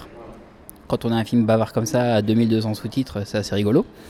Et euh, ouais, un peu les boules que le projecteur démarre pas. Du coup, on l'a décablé, puis on a tapé dessus, puis, puis, puis on a tout fait. Jusqu'au moment où Cyril est revenu en cabine un peu en pleurs, en mode bon, ben on va lancer sans sous-titres français, parce qu'on n'a pas le choix, parce qu'il est tard, parce que le film est long, et parce qu'il faut lancer. Et on a continué de suer. On s'est fait chier, on a pleuré, on a vraiment pleuré, ça croit-moi qu'on a pleuré. Et euh, dernier moment, moment où on commence à lancer le film, on va dire, alors que tous les spectateurs s'étaient résignés à voir le film uniquement avec les sous-titres anglais, pour un film japonais, c'est pas cool. Projecteur a démarré. Mais vraiment, quoi. Le, petit, on a vu la petite lumière verte qui s'est allumée au bout d'un moment. On l'a mis, je sais pas, en 4 secondes. On s'est juste pas posé de questions. Puis on, les sous-titres ont démarré. On a loupé un sous-titre. Le, un sous-titre qu'on a loupé, le titre. Oh, C'était cool, mais on a bien, bien, bien pleuré. Je peux te dire que la fin du festival était belle l'année dernière. Et comment on a rigolé? Bah ça, euh, pour venir cette année. Alors, un souvenir marquant du pif, euh, je dirais Cyril et sa formidable euh, tête de Godzilla. il était né pour porter ce masque, mais je crois qu'il le savait en fait. C'était l'instant qui a révélé sa vie. Quoi. Euh, du coup, bah, cette, euh, cette séquence euh, rejoint mon, souvenir préféré du festival, même s'il y en a beaucoup. C'est clair que cette séance de Shin Godzilla, c'était mythique à tous les points de vue. Je veux dire, il y a le problème technique relou qui se résout comme par magie à la fin, et alors que tout le monde s'était résigné, en effet, comme, comme expliquait Étienne, d'un coup, c'est un peu comme une espèce de petit coup de baguette magique. Il y a, euh, Oui, parce qu'on a entendu Étienne expliquer tout le programme. Voilà. Étienne dont on parlait tout à Oui, l'heure. Voilà, Ouais. Étienne, voilà. Euh, qui pleure beaucoup, évidemment, quand il y a des problèmes de sous-titres. Je, je n'ai pas pleuré. Il dit que j'ai pleuré, je n'ai pas pleuré. hein. Je tiens à préciser. C'est pas grave, avait- t'as le droit de Je suis un pleurer. bonhomme, moi. Il y avait euh, le masque de Godzilla de Cyril. Euh, il faut savoir que ce masque de tout Godzilla de ça. Était ça- déjà célèbre avant, des puisque quand on va chez ouais. Cyril, il y a le masque euh, dans un coin des étagères. Japon parce que je voulais faire un clip pour Oui, voilà, Dragon, comme quoi tout est connecté avec ce masque-là. Et je lui ai dit, ramène-moi ça. C'est Greg Morin, un ami à moi, qui avait ce masque-là. Je veux le même. Fausto fait plein de magasins dans Tokyo pour le trouver. Finalement, j'ai jamais porté et je l'ai mis du coup ce soir-là Voilà. parce que c'est ce soir, Ah, soir c'est sûr qu'on n'a pas souvent l'occasion de le porter. hein, c'est Ah oui, ce soir ou jamais là. Je me suis dit. euh, Euh, ensuite, il y a la façon dont, euh, tu as lâchement abandonné Fausto pour aller Ah, voir mais ce qui se passait. Bah oui, parce qu'on me dit, il y a des grands, des grands signes. Le fais, pauvre bon, bah, Fausto, Et, et- et- et Fausto qui, est- qui a meublé de façon assez brillante. Ça, j'ai jamais vu parce que j'étais dans la cabine. Il paraît que c'était super intéressant il a, meublé de façon assez brillante, euh, comme, Fausto sait le faire. C'est mon patron, mais je dis ça, je dis rien. Euh, et puis après, il y a le film. Parce que en plus de, tout, non mais en plus de tout cet effort de, de, de, de ce qu'on voit sur scène pour meubler, de ce qu'on devine en activité derrière, de tout le monde qui se casse le cul pour essayer quand même. Le but c'est d'offrir le meilleur spectacle possible aux gens qui ont payé et qui sont dans la salle. Euh, Il y a tout ça, donc il y a tout ce drame, euh, cet humour, etc. Et puis après il y a le film où tu te prends dans la gueule un truc dont tu sais que tu le reverras jamais en salle, peut-être de ta vie en tout cas. Euh, qui a cette- euh, actuellement, bon, on sait qu'on verra pas le film en salle avant, peut-être je sais pas une rétrospective Non, en Godzilla février, dans, il dans passe 10 ans. euh, À la Cinémathèque. française dans le cadre de Japonis. Et ben voilà. Mais c'était pas. Mais Aussi. bref, à un a un an et moment, demi, on le savait pas. ça. voilà, je veux dire, au moment où le film est passé, on était tous conscients qu'on avait une chance incroyable de voir Shin Godzilla sur euh, un, un des plus beaux écrans de France euh, dans des conditions euh, optimales. Et le film est juste extraordinaire. C'est une putain d'expérience. Donc, c'était c'était juste une soirée de dingue, c'est clair. Sachant que les galères de ce film, ça a commencé euh, bien plus tôt que vous. Sachant que c'est le film où j'ai mis plus de temps à négocier de toute ma vie. Parce que la Toho, c'est une institution japonaise, c'est un dinosaure, c'est le cas de le dire, hein, c'est un Godzilla, quoi.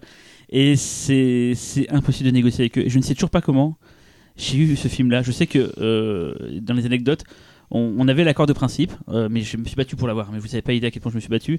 Et le, jour où on devait annoncer la programmation définitive, donc ouvrir le site, machin et tout, elle m'avait dit, la personne de chez Toho, vous n'annoncez rien tant que le, on n'a pas reçu votre contrat signé. Il m'avait envoyé le contrat par FedEx et il fait, je renvoie le contrat de mon côté signé. quoi.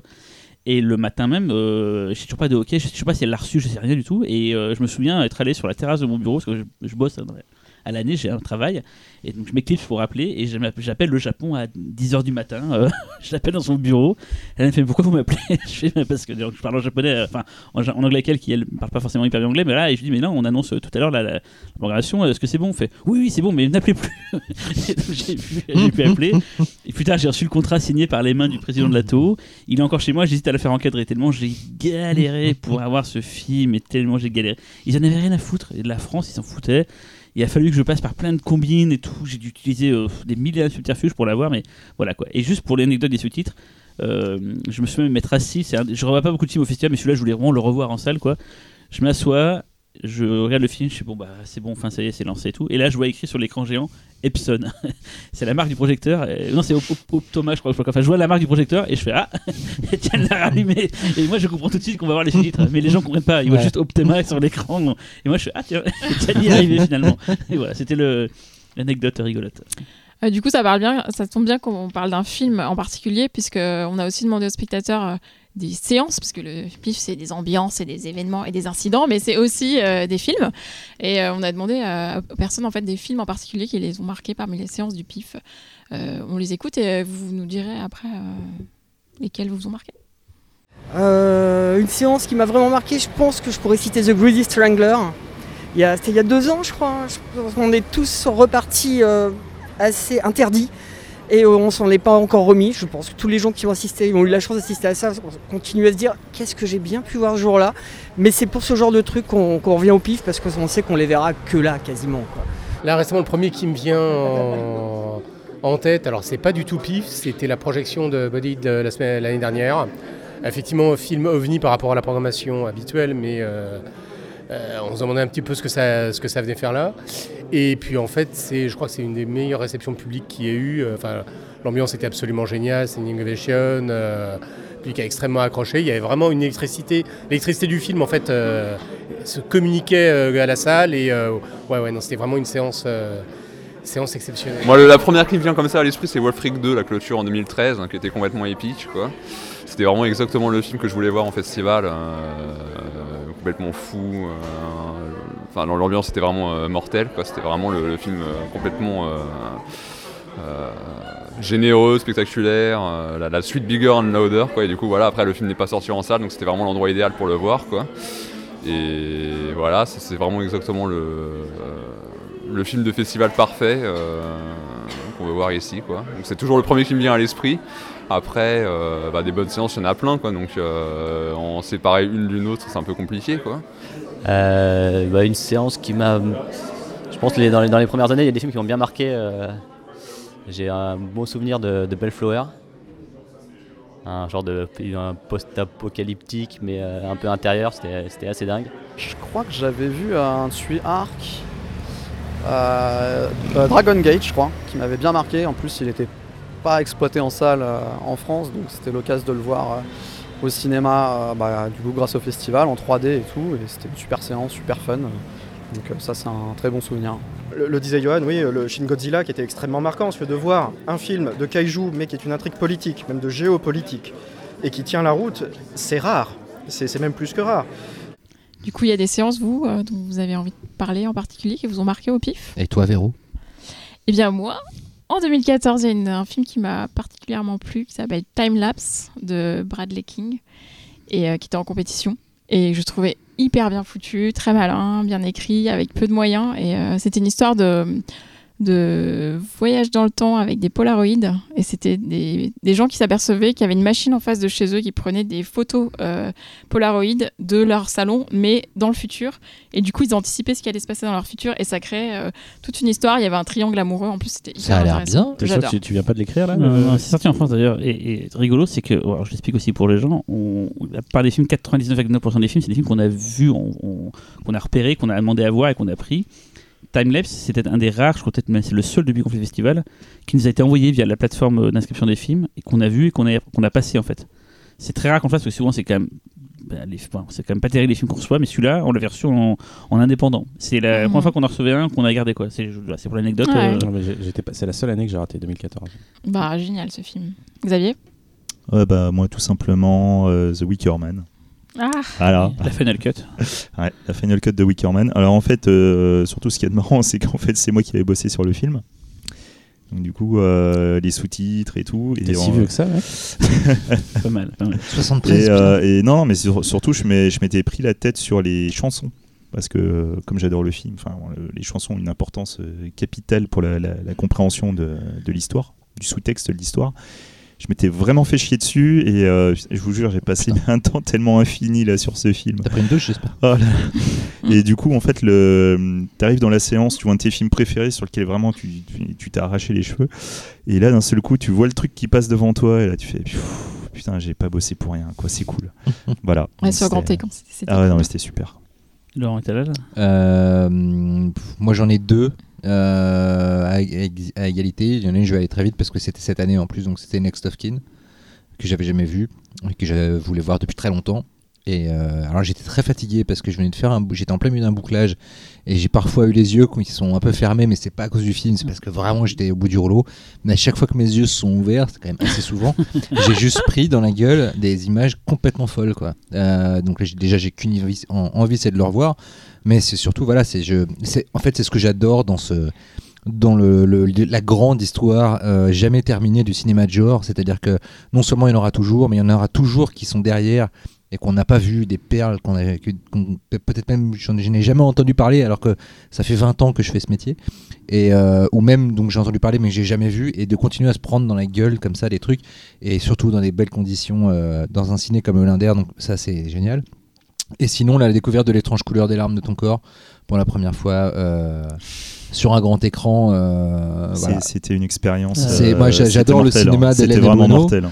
Euh, C'était galvanisant, la salle, il y avait plein de monde et tout, euh. Et le film est juste visuellement, c'est tellement à tomber par terre. Le montage sur le, le, le montage son est incroyable. Enfin voilà, c'était euh, c'était une putain de claque. Talal T'as il va dire, ah, j'adorais Ashura. Ouais, c'est ce que j'allais dire. Je crois que c'est mon meilleur souvenir. En même temps, ce serait normal. Euh, j'ai plein de bons souvenirs. Euh, j'ai euh, bah, j'ai Final Girl, euh, Final Girl dont on a parlé tout à l'heure, qui était, qui était vraiment mortel. Euh, All Cheerleader Ga- Dies, il me semble. Ah ouais Euh, ouais, moi, je, moi, je fais, je fais Ah, partie. C'est rigolo, tiens, je pensais pas qu'un film serait cité un jour. euh. Euh, C'était la même année que Les Tranches Couleurs de J'ai Sombre, j'ai- beaucoup aimé ce film. Je l'ai revu, ça, c'est ça, deux marche- ça marchait moins. Et, et euh, bah, Detention. Et après, euh, les, je, je, je te cache pas que les, les meilleurs souvenirs, les, c'est les rétros en fait. Euh, forcément Wickerman, j'allais en parler. Euh, je me rappelle la projo de Seconds aussi, que j'avais jamais Mm. vue, de Frankenheimer, qui est mortel. Ouais, moi aussi. Et euh, une projo matinale où je me rappelle être sorti la veille au soir. Et, Frankenstein euh, et c'était la fiancée de Frankenstein, euh, séance, la première séance enfant, je crois. Enfin, je sais plus comment, comment Oui, séance pour rentrer ouais. Comment t'as fait pour rentrer durant cette séance Non, c'était ouvert au public. C'était ouvert au public Ah à cette époque Bah, je me suis déguisé en petit blond. et, tu vois, Cyril m'a vu, il m'a dit Ah, viens petit. et euh, et, et c'était mortel. Je me, bah, je m'étais mis en haut, il y avait personne. Et j'étais, j'étais- je continuais, pas, pas ma sieste, mais j'étais- j'aurais pu ramener ma couverture. J'étais bien, j'étais à la maison, quoi, je regardais le film. C'était mortel pour la première fois que je voyais ça sur un grand écran. Et moi, vraiment, mes, les séances euh, cultes, c'est mes séances préférées. Je- j'adore ça. Et je regrette que cette année, j'ai pas pu, euh, j'ai pas pu me faire. Il y a eu Jorstan, en plus. Bah oui, Ouais, euh, Next of Kin, ça, c'est des films. Ju- Justement, parce que du coup, euh, ton souvenir en tant que réalisateur. Tu me prends au dépourvu. Je sais, je sais, je veux de l'émotion. Voyons. voir son propre film, du coup. Euh, oui, parce que je me suis assis dans la salle. C'est d'habitude je fais pas ça, mais là c'était la première fois que que, bah, que je voyais mon film dans un grand écran. Donc euh, pour Ouais, le coup, je me c'est suis même pas vraiment. une- ouais, c'est pas pour ça que tu as vu ailleurs et tu le voyais, c'était tout, c'était Ouais. euh, au festival la première fois. Ouais, putain, on a sorti le DCP la veille. Ouais. En fait, il n'y a pas eu de, de pause en fait entre les deux. C'est on a post-prod, post-prod, post-prod, euh, DCP, euh, visionnage du DCP la veille à 21 à 20 J'ai fini à 21h, je suis arrivé à 21h30 remettre le DCP à Étienne. Et le lendemain matin, on faisait les tests et le soir, on faisait la projection. Donc, euh, non, c'était euh, c'était très très chargé en émotions. Euh, J'étais super fier parce que c'est, comme je disais tout à l'heure, c'est un festival que j'aime beaucoup.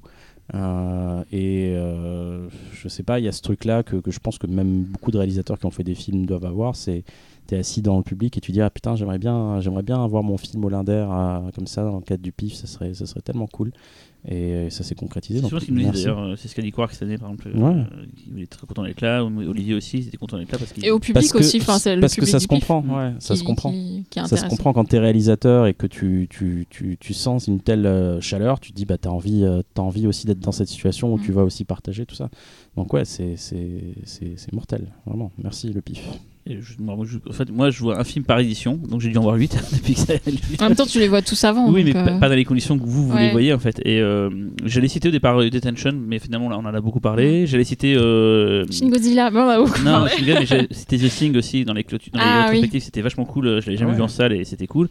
Mais je vais citer deux films dont personne n'a, tout le monde a dû oublier. D'ailleurs, ça, me- ça me chagrine un peu que personne n'en ait parlé. et pourtant, c'est des films qui ont marché parce que les ayant vus en salle avec tout le monde et tout le monde rigolait comme des fous. C'était R100 et Kamen Rider. euh, non, Hentai Kamen. Hentai Kamen, les deux films japonais euh, un peu barrés qu'on a eu. R100, c'était cool. Voilà, de Matsumoto et. Ah, ressent malheureusement, enfin, euh, moi je l'avais vu à Lyon, donc euh, forcément. euh, On l'a passé, oui d'abord à Lyon, on l'avait ouais, d'abord passé à euh, Lyon, ouais. et, à Lyon, euh, c'était mortel. quoi. Et voir ces euh, ces quelle année ovnis, euh, putain, euh, R100, tu me prends ouais. dépourvu. Je pense qu'R100 c'était la dernière édition qu'on a fait euh, à Gaumont, donc Au ça doit être Gaumont, ouais. 2004, 2014, et c'est doit être 2013 pour euh, Hentai Kamen, je pense. Euh, Et voilà, c'est deux films qui, qui, ouais, qui étaient.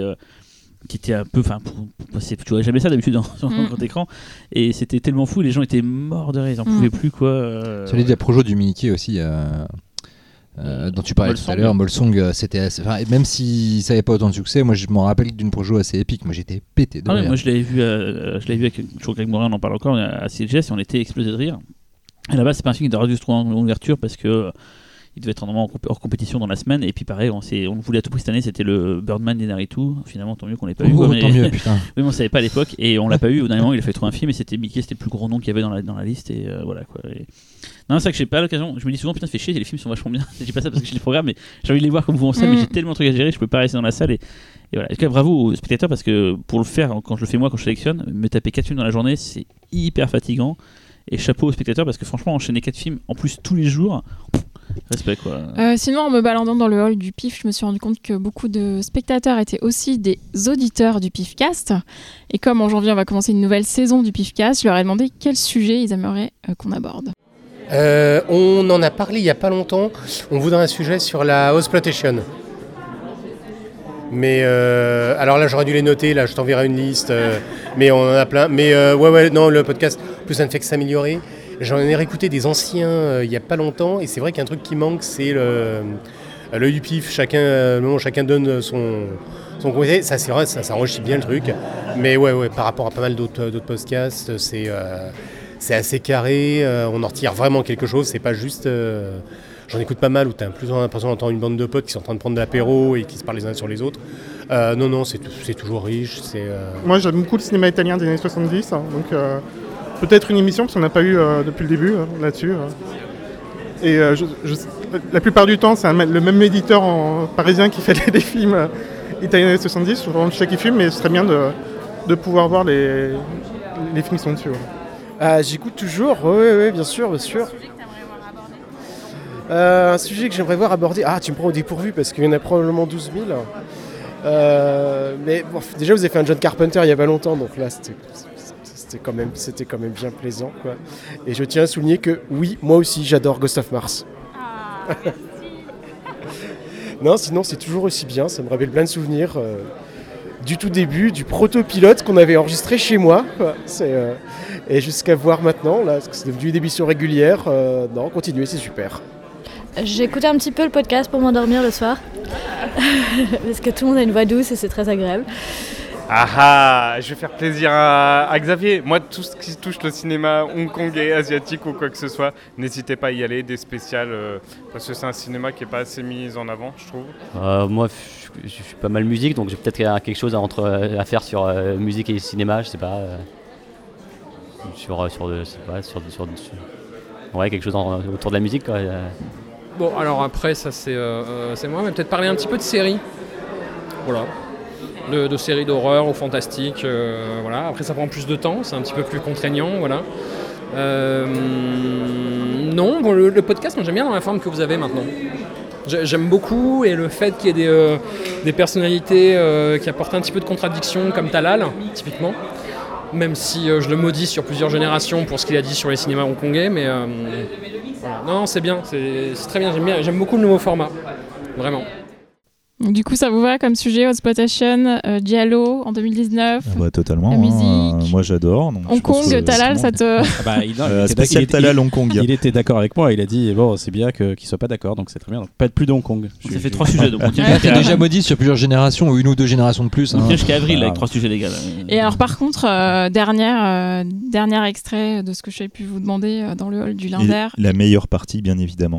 Ah, j'ai demandé aux gens de trancher, jeu de plateau ou pas. Ah, t'as demandé spécialement ça, quoi. Ouais, ouais. Bah, je vous préviens, si les gens sont pour, je suis un nazi, ça sera quand même contre. Allez, on écoute. Moi, je suis pour l'ouverture, euh, l'ouverture à tout. Moi, quand, quand quelqu'un conseille un jeu vidéo, euh, ça, ça me pose aucun problème. Jeu de plateau, alors là même, euh, même parler de, euh, de restaurant si vous voulez. euh, moi, je m'en fous. Si vous trouvez un restaurant gore, euh, non, non, non, mais c'est, c'est un super podcast. Je- J'écoute tous les deux, toutes les deux semaines, sans faute. Euh. faut continuer comme ça. Alors, il, il- il faut arrêter euh, les commentaires sur des jeux de société.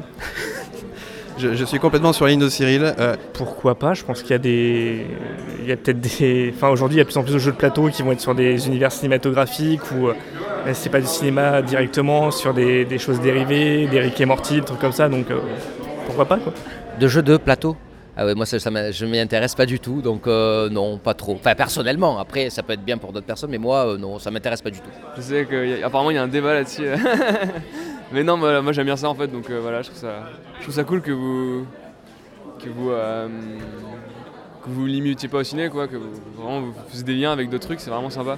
Non, non, vraiment, c'est parfait. Moi, je suis joueur de loin de jeux de plateau. Si c'est une petite reco au début, euh, ouais, ça. J'ai vu que ça s'engueulait dans un podcast récemment là. ouais, si c'est un petit peu au début, ça va. Après, faut pas, faut pas, faut pas se tourner que là-dessus. Mon frère est un gros fan de jeux de plateau, Euh, donc euh, j'y joue avec lui et en famille aussi du coup. Ça permet de se réunir, donc c'est vraiment fun les jeux de plateau. donc je suis plutôt pour. Euh, non, disons que je suis pas contre, mais si j'avais envie de, découvrir, euh, comment dire, je suis pas contre, mais je pense que c'est pas, ça passe forcément sa place dans ce genre de podcast qui est, euh, qui est destiné au cinéma. Enfin, je veux dire, voilà, dans ce cas-là, qu'est-ce qui empêcherait de parler de, littérature, de l'imaginaire, de, enfin voilà, des autres formats artistiques? Non, moi je suis pour. Bah, moi je trouve ça chouette. Bah, c'est hyper complémentaire en fait. Finalement, c'est un s'inspire l'autre. Bah, justement, là, je viens de voir la semaine passée euh, une conférence sur. Bon, c'est plutôt sur les jeux vidéo, mais on voit qu'il y a une telle complémentarité entre jeux vidéo, cinéma, jeux de plateau, chacun une extension l'un de l'autre. Euh, donc, non, je trouve au contraire, ça, ça peut permettre aussi de décrypter certains films ou même aussi vice versa. Et puis, voilà, je trouve que ça fait partie aussi du genre en, soi des jeux de plateau. Donc, non, à fond. C'est aussi. si fait atmosphère, ce serait génial. voilà, avec plaisir. non, je suis contre. non, non, pas de jeu de plateau. Ah oui. Euh, moi, je suis plutôt pour. Moi, je suis plutôt pour. Euh, euh, je sais pas si j'aime bien j'aime bien jouer de manière générale donc voilà les, soirées jeux ça peut être sympa donc avoir des idées comme ça de, jeux sympas autour du fantastique ça peut le faire non non moi je suis plutôt ouvert je sais qu'avec la nouvelle formule de MAD il y a cette volonté aussi de s'ouvrir voilà, à, ce genre de choses. Je pense que là, depuis, euh, ça doit être le quatrième numéro de la nouvelle formule, le quatrième ou cinquième maintenant. Euh, je crois qu'on parle de jeux dans, chaque, numéro, on, a, on a dû en parler, d'au moins un. Euh, bah c'est bien, il faut continuer. En plus, c'est qu'un petit encart aujourd'hui. non, non, au contraire, c'est bien de s'ouvrir et d'aller découvrir de nouveaux horizons. moi, je suis au contraire complètement pour ce genre d'initiative et donc une victoire écrasante de ouais, d'accord. écrasante illatérale. on, est, voilà, bon, on va finir là-dessus. on n'est pas, on pas sur un vote sur le Brexit là. Non, en tout cas, juste euh, on, on, remercie tous les gens euh, qui nous ont répondu dans le hall. C'est hyper sympa d'avoir participé. On est content. C'est Cyril a les larmes aux yeux hein, parce que tout ce que vous avez dit là. des mecs qui ont répondu dans les chiottes. On as pas parlé d'eux. Moi, je vais pas dans les chiottes des mecs en fait. Oh. Alors, je tiens à dire que j'ai acheté un ballon de football avec la tête de Spider-Man dessus. Donc, j'en parlerai la semaine prochaine parce que c'est Spider-Man, c'est le, le, cinéma. Donc voilà, je vais faire un truc sur mon ballon de football. J'ai expliqué qu'il rebondit plutôt pas mal. Je l'ai gonflé avec 4 barres, ça allait bien et tout. Non, mais... le, débat n'est pas fermé, donc continue à nous mettre des commentaires. Si non, vous mais cherche, ça va continuer hein, pour la prochaine saison. Euh... Pas rien, le peuple à parler. En plus, je viens de leur. je, mets ça, je le dis ça à haute voix. Je l'ai proposé euh, au à tous ces gens-là qui savent qui jouent la bonne paye entre eux là, les dimanches après-midi.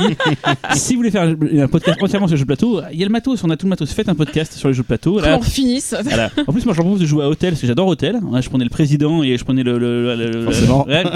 Et voilà, c'est cool Hôtel. Non, non, moi je préférais faire un Tokusatsu 2, mais bon. non, non, mais on va, on, va euh, reprendre le cours normal de ce pifcast et on va terminer en musique. Non, non, non, non, non. j'ai envie de dire un truc d'abord. Attends, on va parler de Non, non, j'ai envie de dire un truc. Pirate.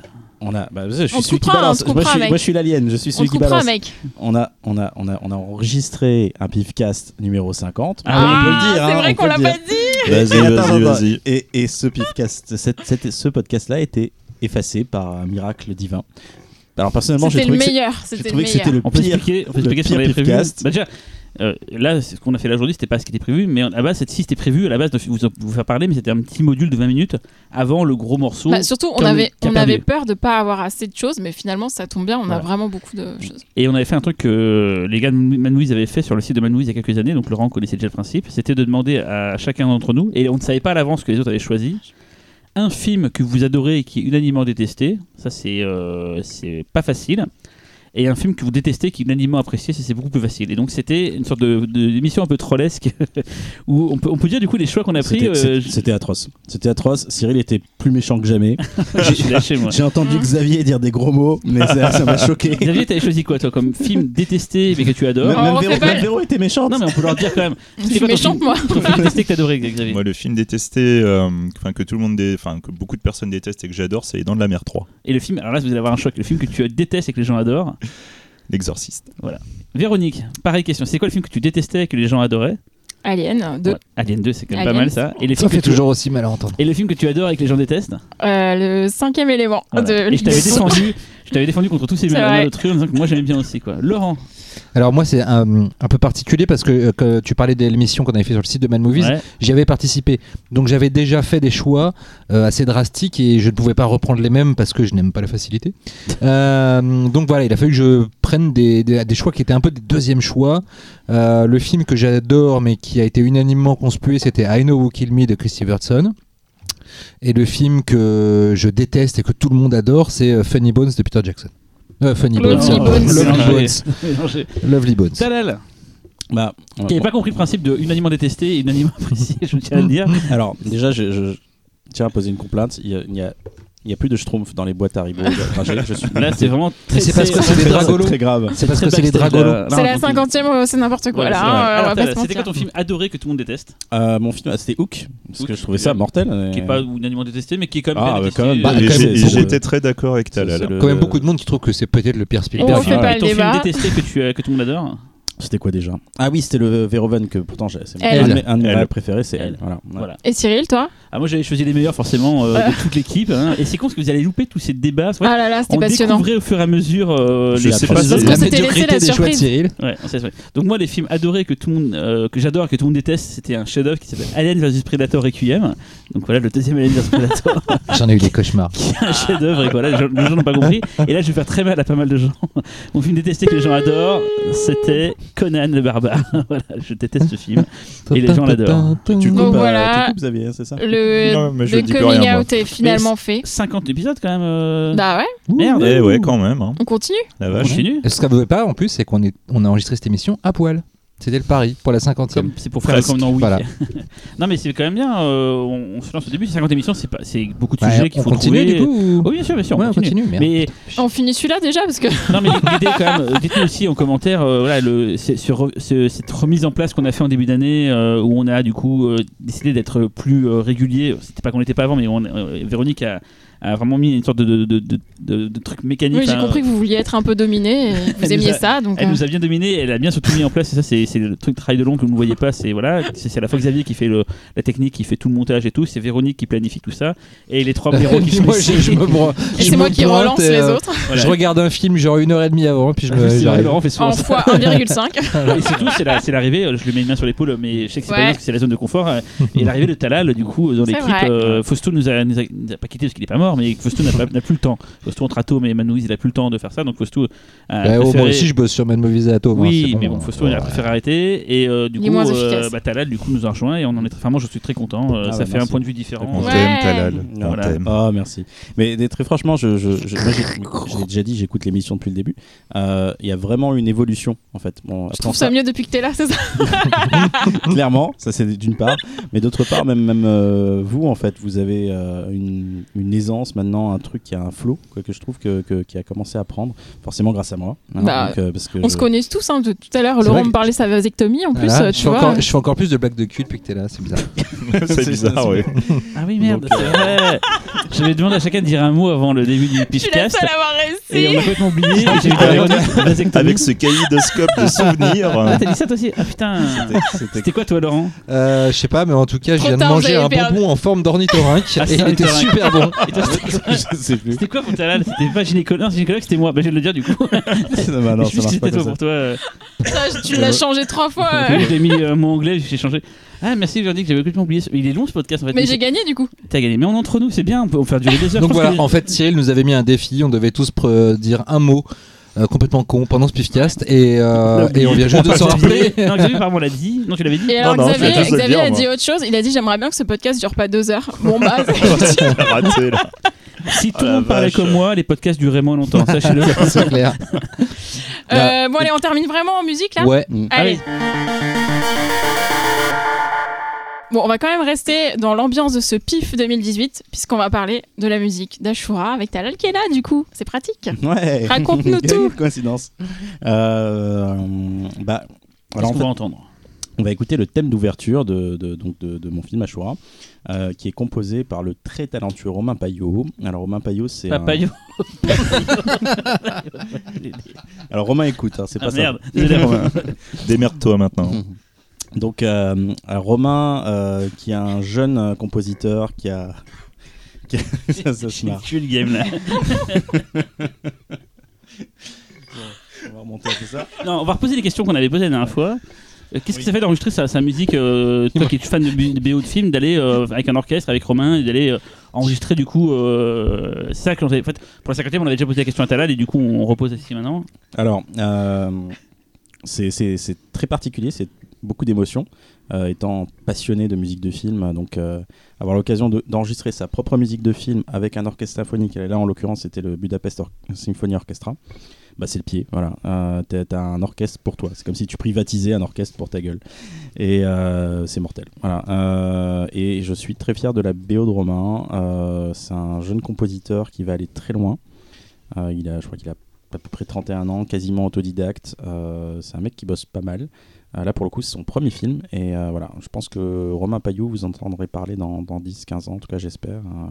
Je suis très content qu'il ait fait cette musique. Donc voilà, ça, c'est le thème d'ouverture qui est assez particulier. Dans les, dans les influences, on a, parce qu'on a beaucoup échangé en termes de alors d'ambiance, d'atmosphère, de ce qu'on veut. Et moi, je voulais un truc qui, qui sortait un peu de l'enfer, un truc qui, qui- un peu comme si la créature du film parlait, euh, ou composait une- un morceau. Et là, pour le coup, euh, il on s'est un peu rapproché un peu de, de, de Herman, d'une certaine façon, toute proportion gardée évidemment, ou alors un truc un peu plus proche de. été au cimetière, euh, oui, non, composé de euh. c'est ça. ou, euh, ou même de Christopher Young. Voilà, j'ai un truc un peu, euh, un peu, un feeling un peu euh, Rémi. Donc je sais pas ce que vous en avez pensé vous. je- je Et j'avais posé une question la dernière fois, c'est comment on trouve les noms des chansons? C'est ça, non On a pas Alors, posé cette question? ça, je crois, alors je sais pas comment fonctionnent ces compositeurs parce qu'on en a parlé il y a pas longtemps avec Romain. Ouais. toi. Je crois que c'est un truc qu'ils font à la fin, vraiment quand on, il est question d'éditer. Et là, il s'appelle comment du coup le... C'est pas encore il n'est pas édité, il n'y a pas de nom. Opening euh, title. Exactement, voilà, opening title. Et voilà. Et du coup, parce que alors c'est tout con quand on avait fait l'enregistrement la dernière fois, il n'y avait pas encore eu le pif.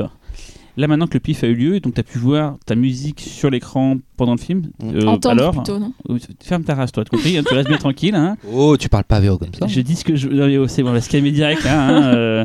Alors. Ok, bah c'est bien. Va, on va écouter du coup le, le morceau de Talad. Euh, on remercie euh, tous les spectateurs qui sont venus nombreux au PIF cette année. Merci, merci, merci. Et Cœur avec les tous les auditeurs en plus euh, qu'on a rencontrés, que j'ai rencontrés. Et, euh, on repart pour une saison en janvier. À bientôt.